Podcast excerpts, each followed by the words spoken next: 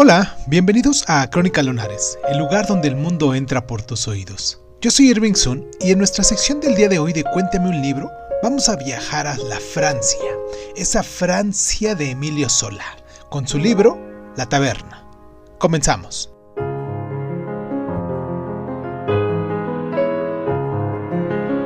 Ella ya era un colchón donde se tumbaban los soldados antes de cumplir los 12 años.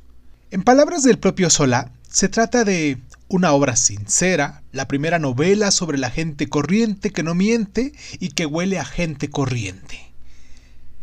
La narración documenta la suerte fructuante de la lavandera parisina Gervaise Macquark, cuya decisión de abandonar su medio proletario gracias al trabajo perseverante es frustrada en un último extremo por las circunstancias. El marido de Gervaise sufre una caída y deja de, trabajar.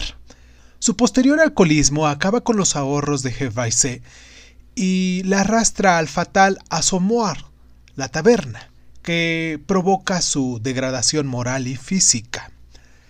Las vicisitudes urbanas se relacionan con la depravación moral la desgracia personal con la desintegración ambiental. La patética y trágica decadencia de Gervaise es inexorable, pues en este caso su alcoholismo conduce a la infidelidad, la inercia, la miseria, la alineación y la prostitución.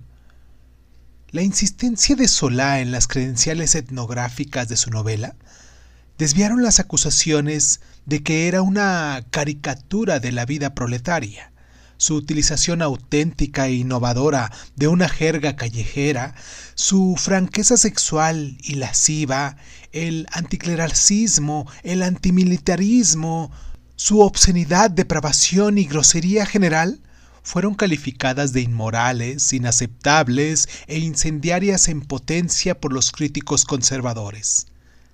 La taberna defiende con vehemencia que la cultura popular y proletaria constituye un material muy valioso, desde el punto de vista estético y formal para el artista.